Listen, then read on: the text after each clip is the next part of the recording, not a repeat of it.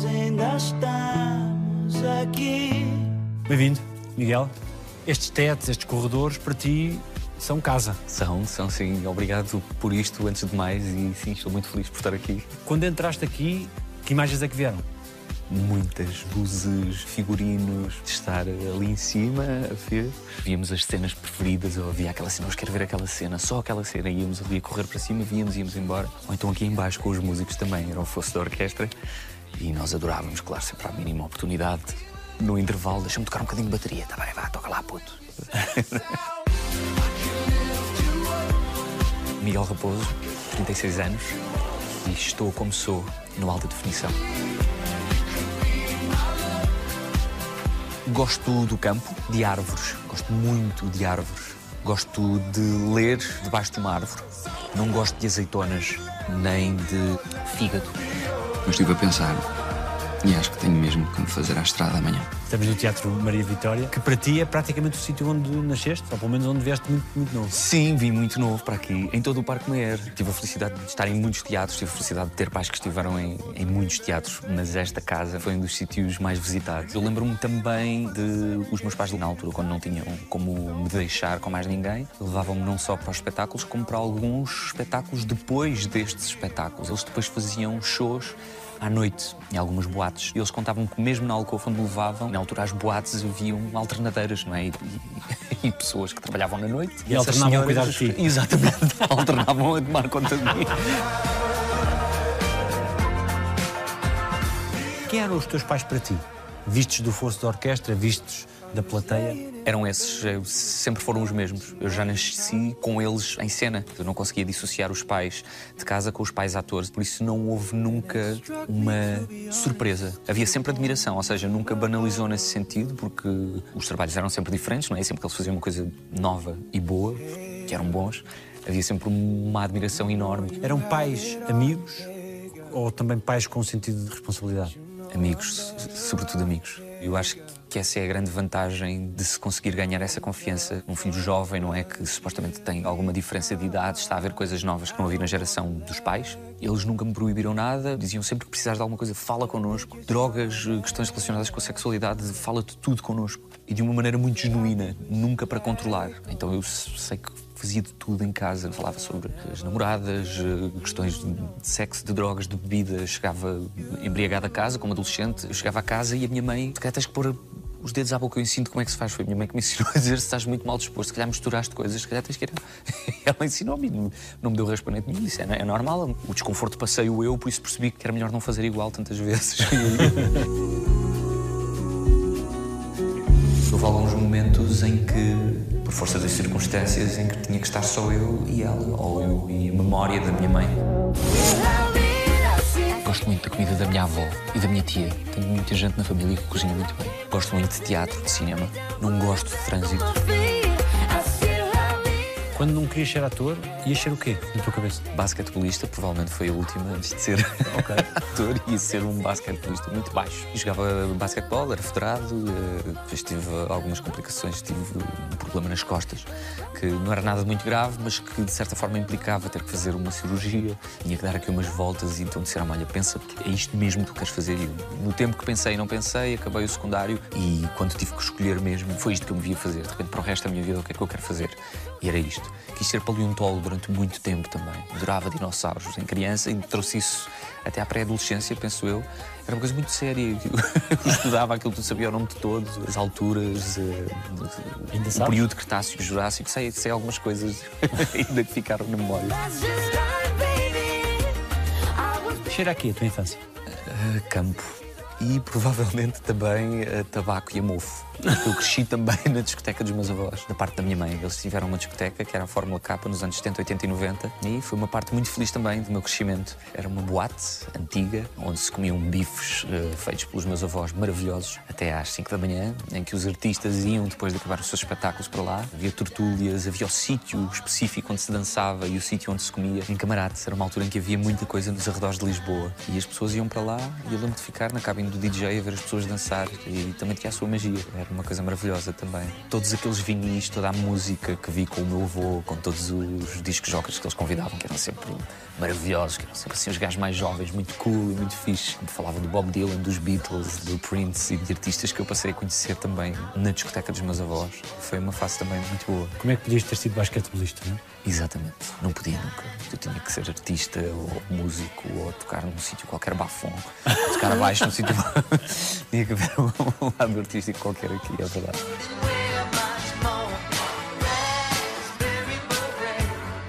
Qual é o momento mais marcante da tua infância? O momento em que os meus pais decidiram ir morar para o campo. Vocês agora vão viver aqui, vão ter uma escola aqui. E isto aconteceu no, no meu terceiro ano de escolaridade. E foi a melhor decisão que os nossos pais tomaram por mim e pelo meu irmão. Aí sim eu tive, de facto, um, uma infância invejável e verdadeiramente feliz. Compraram uma quinta muito bonita, com muito verde à volta, com muito espaço para corrermos, para jogarmos à bola. Muitos cães, muitos animais. Chegámos a ter 16 cães ao mesmo tempo. O meu pai era doido, trazia cães de todo lado. É uma despesa. Era uma despesa muito grande, sim. Mas em adubo também?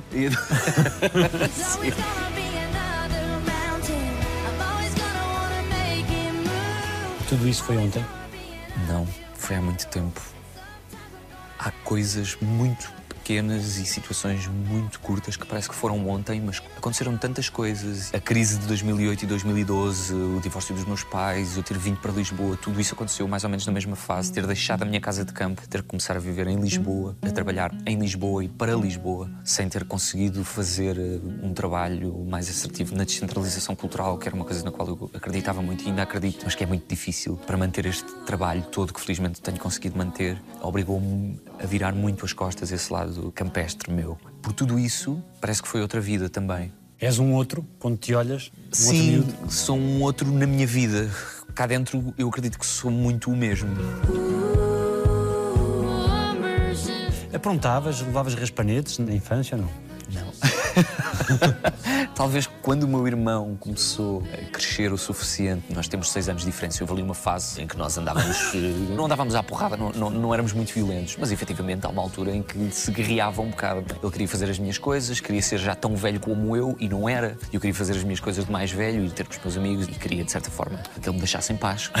E eu às vezes irritava-me um bocado com ele, dizia-me: deixa-me em paz, puto, deixa-me brincar com os meus amigos, ou deixa-me beber copos, que é uma coisa que tu ainda não fazes, nem podes fazer. Mas era tudo muito saudável e, e no fim do dia depois acabávamos sempre a rir-nos e a ver filmes e a ver o Fred Astaire e era tudo maravilhoso. Vias Fred Astaire? Víamos muito Fred Astaire. o meu irmão era obcecado e pedia-lhes e depois eu acabava por ver também e adorava. O meu irmão, depois de passar aquela fase em que éramos ambos miúdos, começámos a entrar os dois na adolescência, mais tardia. Eu percebi-me que ele era muito importante para mim, ele sempre foi. Mas quando eu me apercebo disso, conscientemente o quero proteger de tudo e de todos. E da escola, das pessoas na rua, de quando fomos para Lisboa. Uma vez ele me ter dito que o tinham assaltado nos transportes públicos pela primeira vez. Ter ficado muito preocupado e querer estar sempre com ele e sair com ele sempre que ele fosse à rua. Não era possível. Depois, obviamente, existe um lado meu mais Zé Raposo e consigo de repente relativizar as coisas. Mas era uma pessoa que sempre foi muito minha amiga. Quando viemos para Lisboa, começámos logo a fazer música juntos, que era uma coisa que eu comecei a fazer antes dele no cartaz com os meus amigos, as bandas de garagem. E de repente, quando vimos para Lisboa, começámos a fazer música também juntos e começámos então a ter uma banda, nós também. É um grande companheiro, o meu irmão. É dos amigos e das pessoas que eu mais amo no mundo e que vou amar sempre, sem, sem dúvida. Essa relação hoje evolui em que sentido? De proteção ainda? Eu acho que partilhamos esse lado da proteção agora. Ele tornou-se uma pessoa tão incrível, admiro tanto, tanto como artista como pessoa, que isso faz com que eu não ache que seja justo para ele o ter em mim que só eu é que o posso proteger. Não, como é óbvio que não, ele é uma pessoa tão gigante que é claro que ele também me pode proteger a mim. Ele diz que tu és o herói dele.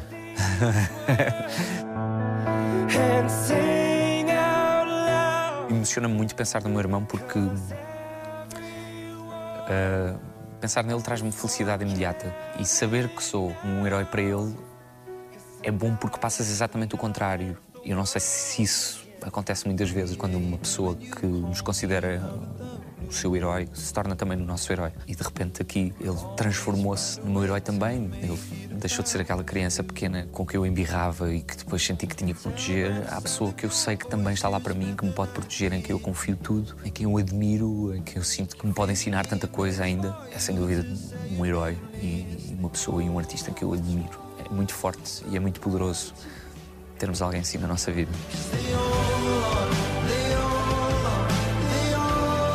Alguma coisa que ele tenha dito que tenha sido particularmente marcante?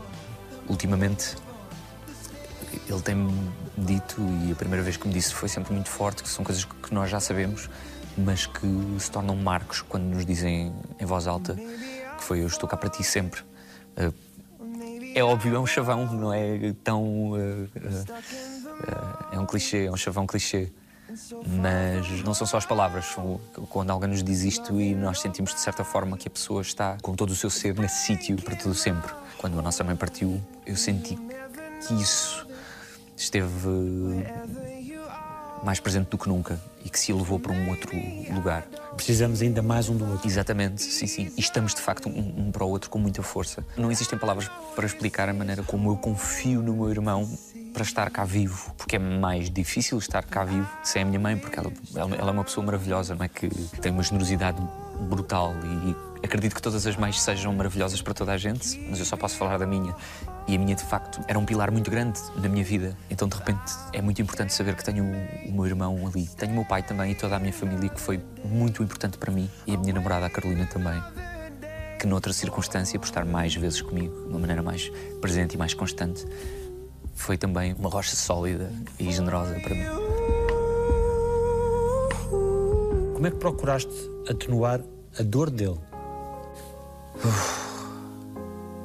Fazê-lo acreditar também que estava cá para ele e que, apesar dele saber disso, lá está, as palavras são o que são, mas de certa forma conduzem coisas mais profundas. Existem verdades que eu acredito que nós só conseguimos eh, dizer a certas pessoas e que se forem ditas a outras pessoas que não essas vão parecer só palavras. E acho que as coisas atingem de facto outra dimensão quando nós sabemos que aquele é o nosso público certo e o meu irmão era o veículo certo para poder levar estas palavras a bom porto. Dizer-lhe que estou com ele nesse momento e que faço parte da mesma matéria, que é aquilo que ele é e que nós somos, e relembrá-lo disso, acho que foi esse o momento em que nós percebemos que estávamos cá um para o outro mesmo porque nós, nós não nos vemos assim tanto quanto isso. Esta profissão faz com que nós tenhamos que andar sempre a correr de um lado para o outro e estamos muito ocupados muitas vezes. E apesar de saber que estamos à distância de um telefonema, isso não chega às vezes. Eu preciso de estar com ele, eu preciso de o abraçar muitas vezes e passam-se às vezes semanas em que não o consigo fazer. Mas eu acredito muito que a vida, mais do que o trabalho, é estarmos juntos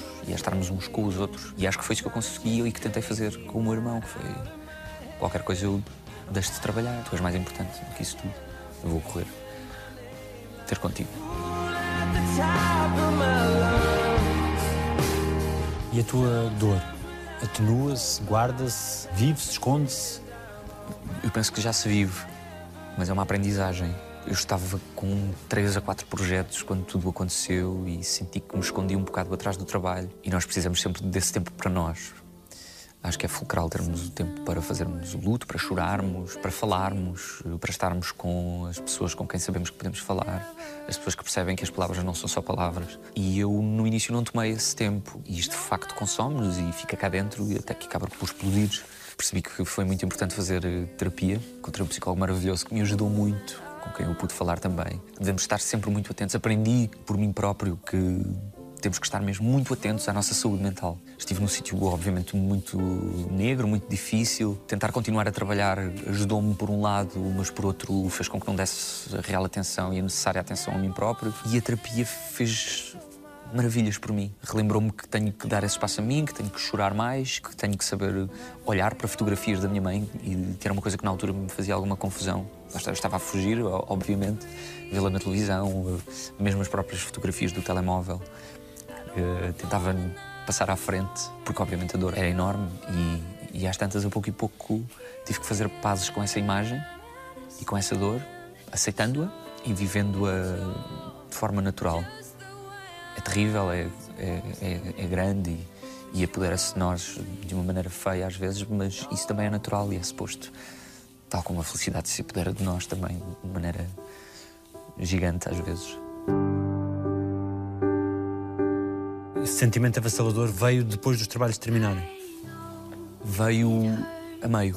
Eu tive mesmo que arranjar tempo para mim.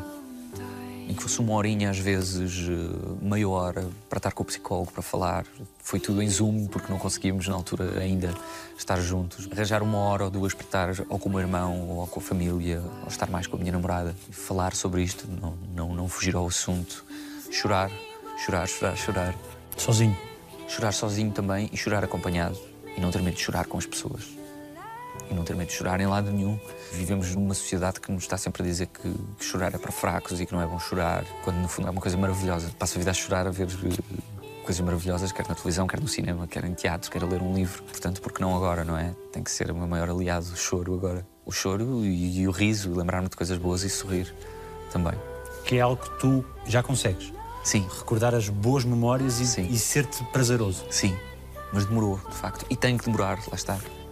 A aceitação é uma coisa muito forte. Aceitarmos que está tudo bem em chorar, ou aceitarmos que está tudo bem em não conseguir chorar agora, ou aceitar que vou demorar algum tempo até conseguir voltar a ver alguém na televisão, é muito forte. Aceitarmos que é natural estarmos mal para podermos voltar a estar bem também.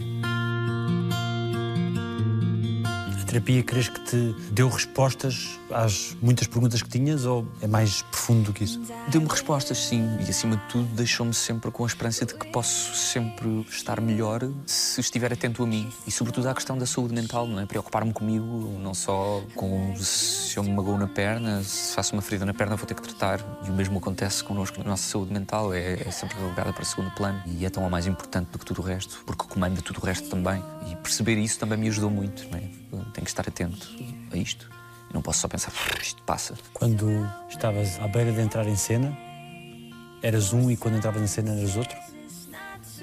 Sim, tive que fazer muitas vezes esse, esse jogo de respirar um pouco a alturas mais difíceis, em que estava mal e estava a trabalhar também, mas por outro lado ajuda-me muito a trabalhar porque felizmente tenho muito prazer naquilo que faço. Então tinha que fazer de facto esse ajuste, mas esse ajuste também acontecia de uma maneira muito fácil no início porque estava a tentar fugir e isso ajudava-me a fugir. Depois foi perceber de facto que isto é uma dádiva e que sou privilegiado e que portanto vamos lá aproveitar isto. E vou buscar felicidade aqui também ao trabalho. Que momentos foram só teus? Eu apanhei Covid no dia, ou pelo menos tive os sintomas, exatamente no dia em que a minha mãe faleceu. Isso foi terrível. Não estava completamente sozinho porque a minha namorada estava sempre comigo, mas eh, a certa altura ela foi dormir para a sala e aí passei muitos dias sozinho no meu quarto e a maior parte do tempo foi terrível, foi tenebroso, claro. O que tinha acabado de acontecer era, era horrível. Eu estava doente e depois o lado psicossomático leva-nos para outro sítio e achamos que estamos, se calhar, ainda piores do que aquilo que estamos ou acabamos efetivamente por estar. Mas houve alguns momentos em que, por força das circunstâncias, em que tinha que estar só eu e ela, ou eu e a memória da minha mãe. E houve momentos bons no meio de todo o horror, porque as memórias são tantas e a maior parte delas, ou se eu apagar este último episódio de terror, foram tão maravilhosas uh, que não havia como não esboçar sorrisos muitas das vezes em que ela me vinha à memória. Procurava muito memórias e histórias que tinha tido com ela e eram tão maravilhosas, não é? É claro que se ela é uma pessoa maravilhosa, as histórias que tenho com ela são maravilhosas, mas vivê-las a posteriori é de facto uma confirmação de que tive sorte, de que fui privilegiado e de que tive a melhor mãe do mundo.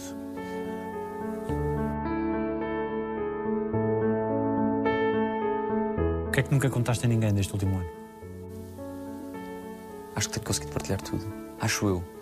Mas uh, lembro-me de ouvir algumas músicas e de ir buscar algumas músicas e alguns guilty pleasures e músicas que eu nem sequer gostava assim tanto, mas que me faziam muito lembrar da minha mãe ou de alturas em que eu passava mais tempo com ela no cartaz. Isso não era mais uh, duro? Sim, era. E por alguma razão estranha eu sentia que tinha que ir buscar. Para resgatar? Sim, para resgatar. Foram poucas vezes em que eu fiz isso, foram duas ou três vezes em que eu pus essas músicas com fones e fui passear por Lisboa sozinho e fui chorar só a ouvir essas músicas. Indiferente aos olhares? Indiferente aos olhares, sim. Sim. Tu, na altura, há um ano, agradeceste o mar de cuidado que toda a gente teve contigo, contigo e o teu irmão. Porque foi verdadeiramente impressionante Sim. o que se passou no país. Sim, sim, sim, sim. Foi impressionante mesmo. Eu ficava entre uma a duas horas antes de ir dormir para responder a todas as mensagens, todos os dias que tinha. Depois eu sou obcecado, sentia que tinha, de certa forma, responder a esta generosidade. Era cansativo, não vou mentir, mas havia de facto um apreço e um amor genuíno por parte de toda a gente que acabava por me sentir bem e dormir mais descansado e com mais carinho no coração, sem dúvida. Escreveste também na altura que era uh, uma dor sem medida. Sim, não dava para expressar qual era o tamanho disto, não é? Não existe tamanho e nós não somos um, um lugar que para preencher com nenhum tipo de tamanho uh, no que diz respeito à dor e à felicidade. Uma coisa boa que nós temos é o, é o tempo. Não temos que as resolver logo. Não ter estado nas despedidas, no velório, no funeral, foi particularmente duro para vocês? Foi, sim. Por outro lado, não estar lá com todo aquele mar de gente, lá está, com coisas muito boas, obviamente, e com, com toda a boa intenção do mundo, uh, também foi bom. Não te confrontou ainda mais com essa dor? Exatamente. Uh, e deu-me espaço para ficar resguardado uh, em mim, lidar com a minha dor, é? ao invés de ter que estar constantemente um dia inteiro a cumprimentar as outras pessoas e a receber a dor delas, que, que foi uma coisa que a minha família que conseguiu ir fez de uma maneira maravilhosa. Mas se foi mal por não poder estar perto dela e deles nesse momento, inevitavelmente também teve um lado bom, que foi poder estar só comigo.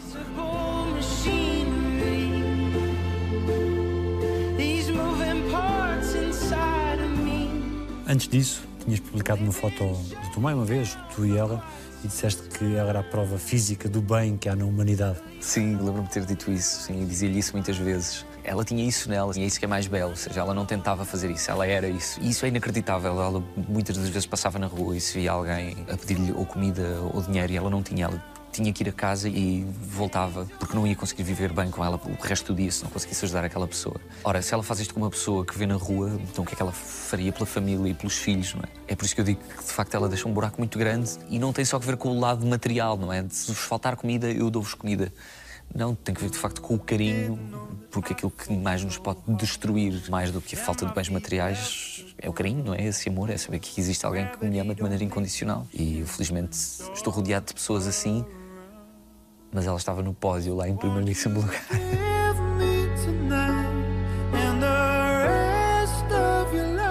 E o amor que ela te tinha aconchega hoje nos dias mais duros? Sim, sem dúvida. Vai ficar comigo para sempre. Existe um, um lado de autoestima e de carinho muito grande por aquilo que eu sou, que vem dela e daquilo que ela nos fazia relembrar constantemente. Tu tens isto, tens isto, tens isto, que é bom. Amo-te por isto também, porque tens isto, isto, isto, que bom. E que aprendeste não só de mim, mas que é teu também. E que bom que tens isso. Ela dizia muitas vezes que tu a tinhas salvo, sobretudo depois da altura da separação. Sim. Houve coisas muito importantes que o Miguel me disse em momentos menos bons da minha vida que foram fulcrais. Ela precisava mais do que um filho com o qual ela também se preocupava de eu estou mal, mas não quero que isto passe para ti. Não, mas também és meu amigo, também te posso contar que estou mal. É melhor provavelmente isso do que estar a esconder e tu estás a ver que eu estou mal e de repente existe aqui uma quebra de comunicação, não falávamos imenso sobre isso. Fazíamos tertúlias, sessões de poesia em casa, de música, eu trazia os meus amigos do conservatório. Na altura eu próprio estava a descobrir-me enquanto artista, músico, ator, trazia os meus amigos lá para casa, que ela adorava, íamos sair juntos, íamos a noites de fados. Apesar de toda a mágoa e de ser uma fase difícil para ela, foi maravilhosa a maneira como conseguimos juntos superar isso. E, consequentemente, consegui com que os meus pais voltassem a falar bem e a ficar amigos que era uma coisa que iria acontecer mais tarde ou mais cedo, porque eles são seres humanos generosos e maravilhosos. Claro que existe sempre um período de mágoa quando existe uma separação e quando estamos tanto tempo com alguém, calculo eu, mas seria inevitável eles voltarem a falar e, e conseguirem, de certa forma, sarar essa ferida. Deu-me muita felicidade fazer parte desse caminho para sarar essa ferida. Há um momento muito bonito entre vocês os dois, que é na gravação do programa 24 Horas, que fazem aquele piquenique. Esse momento tem qualquer coisa de mágico, em que se percebe exatamente qual é a vossa relação. Se não fosse este filho, eu não tinha sobrevivido.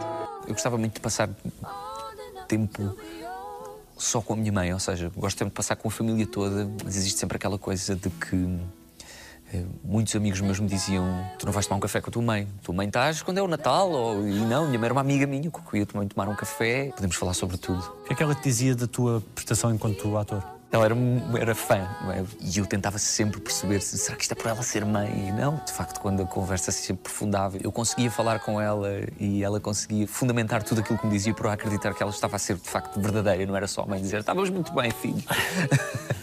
eu sei que ela gostava do meu trabalho e isso deixa-me muito feliz e era maravilhoso, era, era muito bom tê-la enquanto público. As pessoas às vezes perguntam: ter os teus pais deixa-te mais nervoso? E efetivamente algumas pessoas deixam, os meus pais não, porque são pessoas benevolentes, é verdade, mas eu sei que eles não vão gostar de tudo só porque sou eu. Obviamente, se eles não gostarem, dizem. Mas existe um lado de carinho e de desejo que corra tudo bem, tão genuíno e tão bom, que são sempre um conforto. E a minha mãe, então, depois tinha um sorriso e um riso que era. eh, maravilhoso de se ouvir e toda a gente reconhecia. Toda a gente dizia: Hoje está cá a tua mãe, que eu já ouvi. A tua mãe ri-se. O primeiro espetáculo que fiz eh, sem ela foi, foi muito duro. Porque, Era o Chicago? Estavas a dizer sim, Chicago? depois percebi que não, não vou fazer isto outra vez para, para a minha mãe, ela não vai estar ali. Foi muito duro, mas depois lembrei-me que não, que agora mais do que estar ali, está comigo sempre, por isso, por isso está tudo bem. Essa é a minha grande sorte. O 13 de maio é um dia que ainda não acabou? Ou já começa a anoitecer? acho que ainda não acabou. E, e, e talvez não vá acabar nunca. É muito pesado, e, mas ao mesmo tempo, se eu consigo lidar com isto, eu não preciso que acabe. Acho que só preciso de saber lidar com ele e saber que ele pode coexistir com tudo eh, o que existe de bom também porque a maior parte do que existe de bom foi proporcionado por ela. Por isso faz todo sentido que coexistam. O momento em que tu e o teu irmão estiveram com ela, ainda ela consciente, depois da primeira operação, creio, Sim, sim, sim, sim. fica para sempre. Sempre, sim, sim, vai ficar sempre, sempre. Sim, é o. É, é- é o. Culminar de, de- de toda uma existência de amor e preocupada com os outros, que é dar beijinhos, dizer está tudo bem, beijinho, está tudo bem, vai ficar. Dizia dar beijinhos e dizer não se preocupem. e já me consigo rir disto, de felicidade, de. Que bom que existe isto também. Que bom que existe isto também. É, é este lado bom que, que me salva de tudo o resto.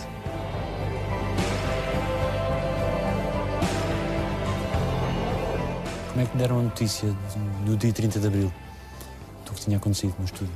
Foi a minha cunhada, a Rita, que me tinha ligado e que me tinha dito que aconteceu isto, foi para o hospital, mas, mas calma, está tudo bem, mas quero que saibas que foi. Eu estava a trabalhar e tinha que continuar a trabalhar. Nem sequer podia ir na altura, ainda por causa do Covid. Foi estranho, de facto, isto acontecer na altura em que aconteceu, fez com que tudo isto fosse muito mais eh, críptico e, e sinuoso. O Covid não nos ajudou nada nesta situação toda. Mas mais uma vez também desembocou nisto tudo de eu não ter conseguido ir ao funeral. E se por um lado foi mau, por outro lado parecia que, que algo me estava a dizer que calma, neste momento precisas de estar co- contigo só. E esses 15 dias no, no hospital, para vocês foi uma, uma tormenta. Sim, foi uma tormenta muito grande. Foi um constante dizer-nos está tudo bem, não há nada que nós possamos fazer, só podemos esperar e lutar contra todos os demónios e todas as terríveis expectativas que, que surgem. Foi uma, tentativa de estarmos todos lá uns para os outros também, a preocupação constante da família. E foi, eh, mais uma vez, a grande provação de que de que ela fez tudo bem e, e deixou cá pessoas maravilhosas e um- uma família unida e um marido maravilhoso que foi o João também, que se mais uma vez se mostrou à altura de, de todo este amor e de toda esta generosidade que nos acompanham. No meio do horror que é horrível, tivemos muita sorte com tudo e todos os que nos rodearam. No dia 13 de maio, tu foste ao hospital também? Eu não fui ao hospital porque dias antes me ligaram da produção onde eu estava a trabalhar a dizer que estava toda a gente com Covid. E eu a acordar, sentir-me mal e dizer, pois eu estou-me a sentir mal. Eu acho que efetivamente estou com Covid. E eles disse, não, estás, estás, de certeza que estás, porque está toda a gente e estava esta pessoa e esta pessoa que trabalharam contigo. De certeza que estás com Covid. E logo a seguir ligaram-me do hospital a dizer vai acontecer e tens que vir cá despedir-te. Eu dizer, não posso, porque acabei de saber que, que estou com Covid e seria uma inconsciência muito grande estar a ir para um hospital assim, neste momento. E pronto. Não, não deu para ir ao hospital. Acreditas, crês que há mais do que isto aqui? Não. Nisso não sou como a minha mãe. Nós discutíamos muito sobre isso. Eu respeitava a sua posição e ela respeitava a minha. Eu acredito muito no corpo, no ser humano, na natureza. Meu Deus, é a natureza, é o mundo, é o universo. São as coisas que estão efetivamente aqui. Mas morre-se e acabou. Acredito que, que, quando morremos continuamos a fazer parte disto porque a nossa matéria efetivamente se transforma em algo que na química e na ciência continua presente neste sítio, neste local. Acredito que sim, que haverá certamente uma energia e que nós transportamos uma energia, mas essa energia também não é explicada por nenhuma religião, ou para mim, ou eu não encontro respostas em nenhuma religião que me a possam explicar. E a religião são as pessoas, a natureza e o amor que temos uns pelos outros e podemos partilhar este mundo. Para mim é o campo. um dia de voltar lá e trazer muitas mais vezes as pessoas que me rodeiam na cidade, poder fazer com que elas me visitem um dia no campo, que possamos passear, rodeados de árvores. Esse é o meu Deus, penso eu. São os passeios no campo. Gosto de montanha, adoro rios, gosto de animais, gosto de comer, não gosto de aranhas. Quer dizer, eu não tenho nada contra as aranhas, tenho aracnofobia, não as mato. Aliás, acho que se matasse ou pisasse uma sem querer, acho que vinham todas as outras a tentarem se vingar de mim, por isso acho que elas devem ir à vida delas. No fundo, elas são fascinantes, mas metem-me muito medo. Chega, chega. É teu. Só com o cheiro. Eu sou igual, já sei a quem é fui puxar. Teres contracenado com a tua mãe e com o teu pai no golpe de sorte foi uma espécie de masterclass. foi incrível, foi maravilhoso. Foram os dois ao mesmo tempo, eh, que nunca tinha acontecido até então, pelo menos em ficção. Fazendo passar por filho deles? Fazendo-me passar por filho deles. Foi, foi maravilhoso. Nem sei como é que é de agradecer. Eu. Parece que estou a viver um sonho.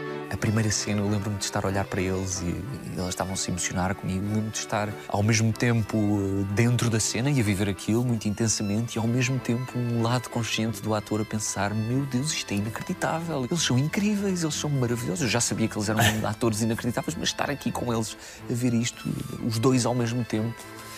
Uau, que incrível, que maravilha. Já depois disso trabalhaste com o teu pai também no Pai Tirano, que Sim. veremos, veremos em breve. Sim, espero que sim. Estou muito entusiasmado. Quero muito ver. O que é que te recordas dos teus pais te dizerem sempre? Havia algum conselho habitual? Meu pai era demasiado despistado para ter um mantra habitual. Ele provavelmente inventava um mantra diferente consoante a circunstância.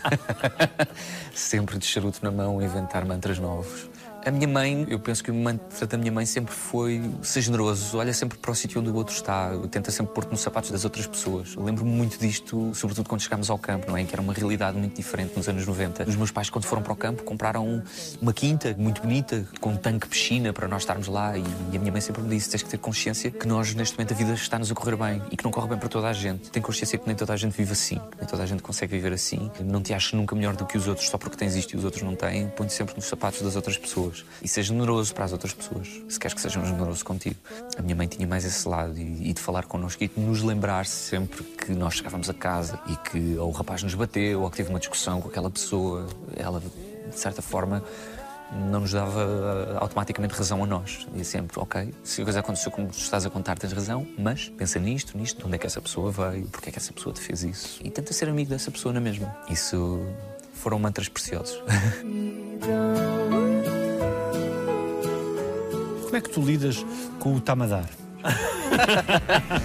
Eu vou conduzir, começo a levantar-me e dizer tamadar, tamadar, tamadar, tamadar, tamadar. Eu tenho que parar o carro e sair a correr. Já saltei um balcão para ir para dentro de uma casa de banho e tudo. Estava a dar do meu pai era sempre uma situação que nos trazia muita gargalhada. Nós não podíamos ajudar nessa situação e era ele que tinha sempre que decidir o que é que ia fazer. Então o que nós podíamos fazer era quando estava a dar, estava a dar. Tem que ir à casa de banho, o meu pai tem que correr para a casa de banho. E muitas das vezes acontecia o estava a dar no caminho para os sítios de trabalho. é? Muitas vezes no carro ele tinha que parar, no meio dos pinheirados Cascais ou no meio da autostrada e nós ficávamos a rir a ver a pessoa a tentar salvar a sua dignidade. Recordo-me, antes de entrarmos na autostrada no cartaz, o meu pai ia correr para o meio de um pinhal e de não haver papel nem nada, então de levar os jornais que tinha no carro, a correr e ir-se a despir com os jornais todos na mão e nós ficámos no carro e depois chegar muito triste porque o papel do jornal era muito rijo, claro. É uma disfunção qualquer, intestinal, qualquer, não sei, há qualquer coisa aqui que se passa. Sempre muito engraçado vê-lo a tentar lutar contra as adversidades que aparecem da vida. Ele não constrói nada, nem constrói, nem se precavê, nem prevê que vai acontecer isto ou aquilo. E por isso é uma pessoa que vai para a neve, pensa em levar um casaco, por exemplo, e ele não. E por isso é sempre engraçado tentá-lo ver salvar-se e combater o seu próprio despistanço e que nos dá algumas lições de vida, a mim e ao meu irmão. Nós temos que nos precaver, de facto. Como queres ter sido aquela experiência na bomba de gasolina? De facto, quando era bebê, fui esquecido na bomba de gasolina. É...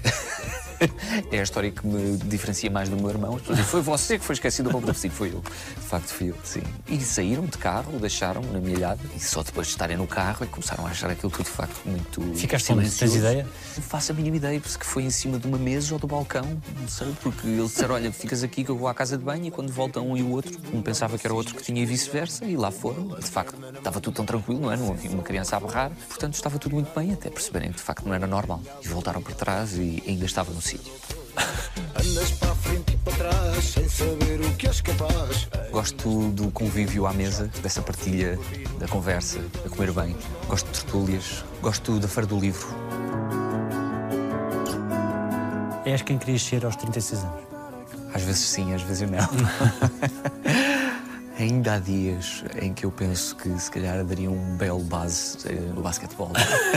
há momentos, sim. Não estou feliz o tempo todo com a pessoa que sou hoje em dia. Sou um constante descontente e ao mesmo tempo um constante contente também. Tenho muitas fases ao longo do dia. O que é que te preocupa neste mundo que vivemos, na sociedade que vivemos atual? Neste momento, o nosso Ocidente está a sofrer um ataque terrível, não é? Estamos a viver uma guerra e, de repente, mais do que pensar como é que isto vai ser daqui a uns anos, será que vamos todos conseguir pensar da mesma maneira? Preocupa-me as coisas simples da vida, como a generosidade, como eu conseguir pôr-me nos sapatos do outro e como essas coisas simples possam fazer parte de uma consciência coletiva, não só do Ocidente, não só europeia, mas de todos, não é? Consigamos estar todos juntos, de mãos dadas, a pensar a mesma coisa pelo menos no que diz respeito a coisas básicas e conseguirmos, de facto, pôr-nos no lugar do outro. No meio disso tudo, sei que só posso fazer aquilo porque está perto de mim, é? Quando as pessoas se preocupam muitas das vezes, o que é que nós podemos fazer? Costumo sempre pensar que, ok, o que é que eu posso fazer? Eu posso fazer aquilo que está perto de mim. Ajudar a pessoa que está aqui ao meu lado. Eu não consigo ir ao outro lado do mundo, mas consigo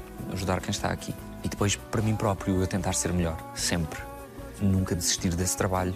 De poder fazer melhor, de poder aprender com os mais velhos, com os mais novos.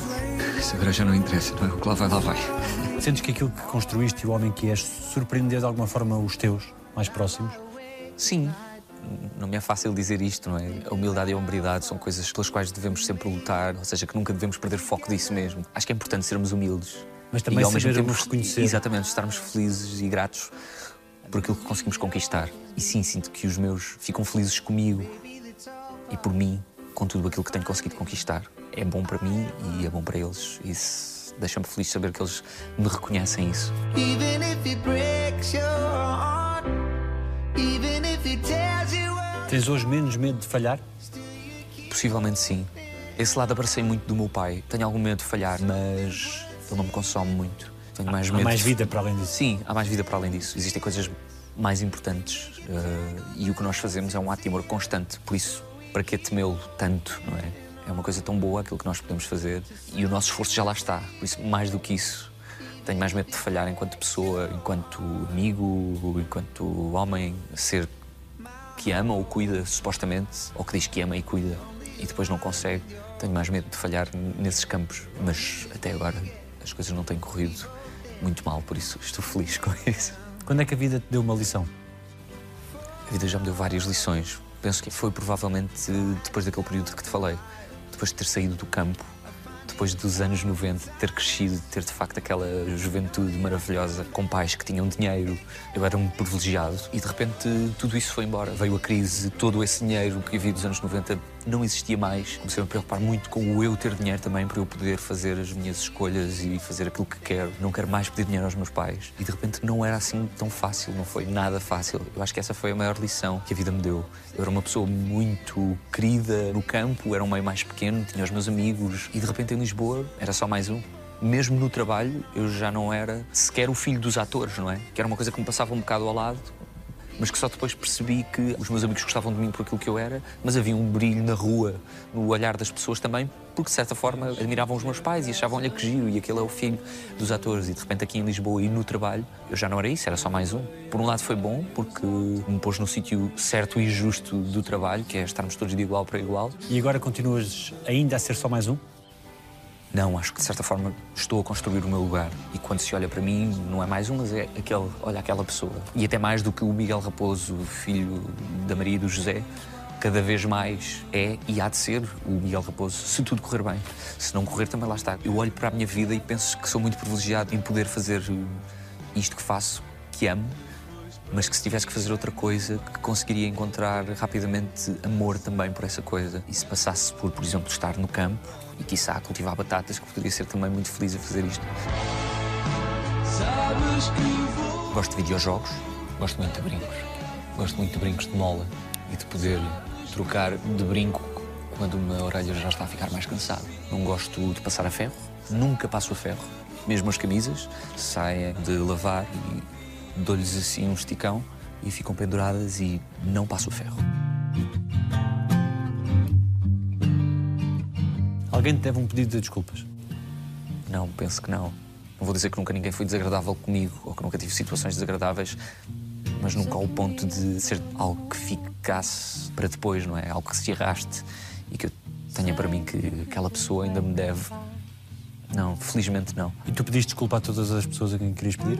Eu peço muitas vezes desculpa. Acho que sou aquela pessoa que, que pede desculpa por tudo e por nada. Ai, desculpa. Às vezes dizem-me, para de pedir desculpas, não preciso estar sempre a pedir desculpa. peço desculpa a alguém se- que se acha que eu devo pedir desculpas. E se não me estou a lembrar, peço desculpa por isso, mas acho que não. Se tivesse a hipótese de fazer o que quisesses, o que é que farias? Tomava mais conta daqueles de quem eu gosto e que estão em dificuldade, certamente começava por aí.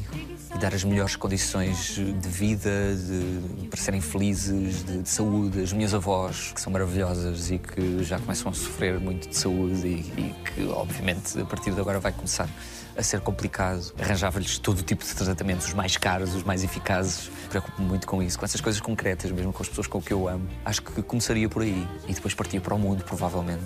E se pudesse, construía o fato do Iron Man e dava uma volta pelo mundo para ajudar outras pessoas. Qual foi a melhor coisa que disseram sobre ti? Falarem da minha generosidade, penso eu. Fico feliz quando me dizem que hum, não sou só um bom ator, mas que também sou um bom colega. Deixa-me feliz, faz-me pensar que estou no caminho certo. Se fosse garantida uma resposta a uma qualquer pergunta tua, o que é que tu quererias mesmo saber? Saber se seria possível, neste momento, pegar naqueles que me são mais próximos, aqueles que eu amo, e saber se seria possível mesmo tentar fugir para uma comunidade mais campestre, perto da cidade, e saber honestamente se é possível continuar com a qualidade e quantidade aceitável de trabalho nesta profissão maravilhosa e ao mesmo tempo ter esse espaço de partilha humana, comunitária e de sítios mais verdes por perto. Perguntar, é possível fazer isto? Eu quero muito fazer isto. Se me disserem sim, é possível, está garantido, vais conseguir fazer as duas coisas na boa. Vou amanhã. Vou amanhã, vou já amanhã. A que ano, a que dia, a que momento é que voltarias, se pudesses? 2004 ou 98. 2004 numa fase já mais tardia, que foi exatamente antes de sairmos do campo, e em 98 eu mais pequeno, com o meu irmão, um bebezinho mesmo. Foi o, o início também da minha família chegar ao campo e de ter este primeiro contacto, de viver lá, que foi maravilhoso também. A 29 de abril do ano passado, regressas muitas vezes? Sim. Regresso, sobretudo à noite, sim. Em que tudo parecia perfeito? Sim. E tento-me dizer constantemente: está tudo bem, agora tem que estar tudo bem. Aconteceu, vamos para a frente e. E temos que andar para a frente com muito amor, muito carinho. Acho que essa é a maior homenagem também que podemos prestar à pessoa que mais amor nos deixou e continuar esse legado. Ficou alguma coisa por dizer? Não. Não. Felizmente não ficou nada por dizer. O que é que dizem os teus olhos? Dizem-me que tenho que continuar sempre a acreditar e tenho que continuar sempre a procurar essa busca por esperança na humanidade. Acredito no progresso, acredito nas pessoas, acredito, apesar de tudo, acredito que vamos vencer tudo isto, todas as adversidades, com amor, carinho, compreensão. É isso que dizem que quero acreditar. O mundo é mais triste sem a minha mãe hoje, mas foi tão belo com ela e por causa dela e daquilo que ela deixou vai ser melhor. Sempre. Obrigado. Obrigado, eu. Feito. Está feito? Feito. Obrigado. Muito obrigado mesmo. Foi, foi, foi muito bom. Ao vento dos mastros, países impérios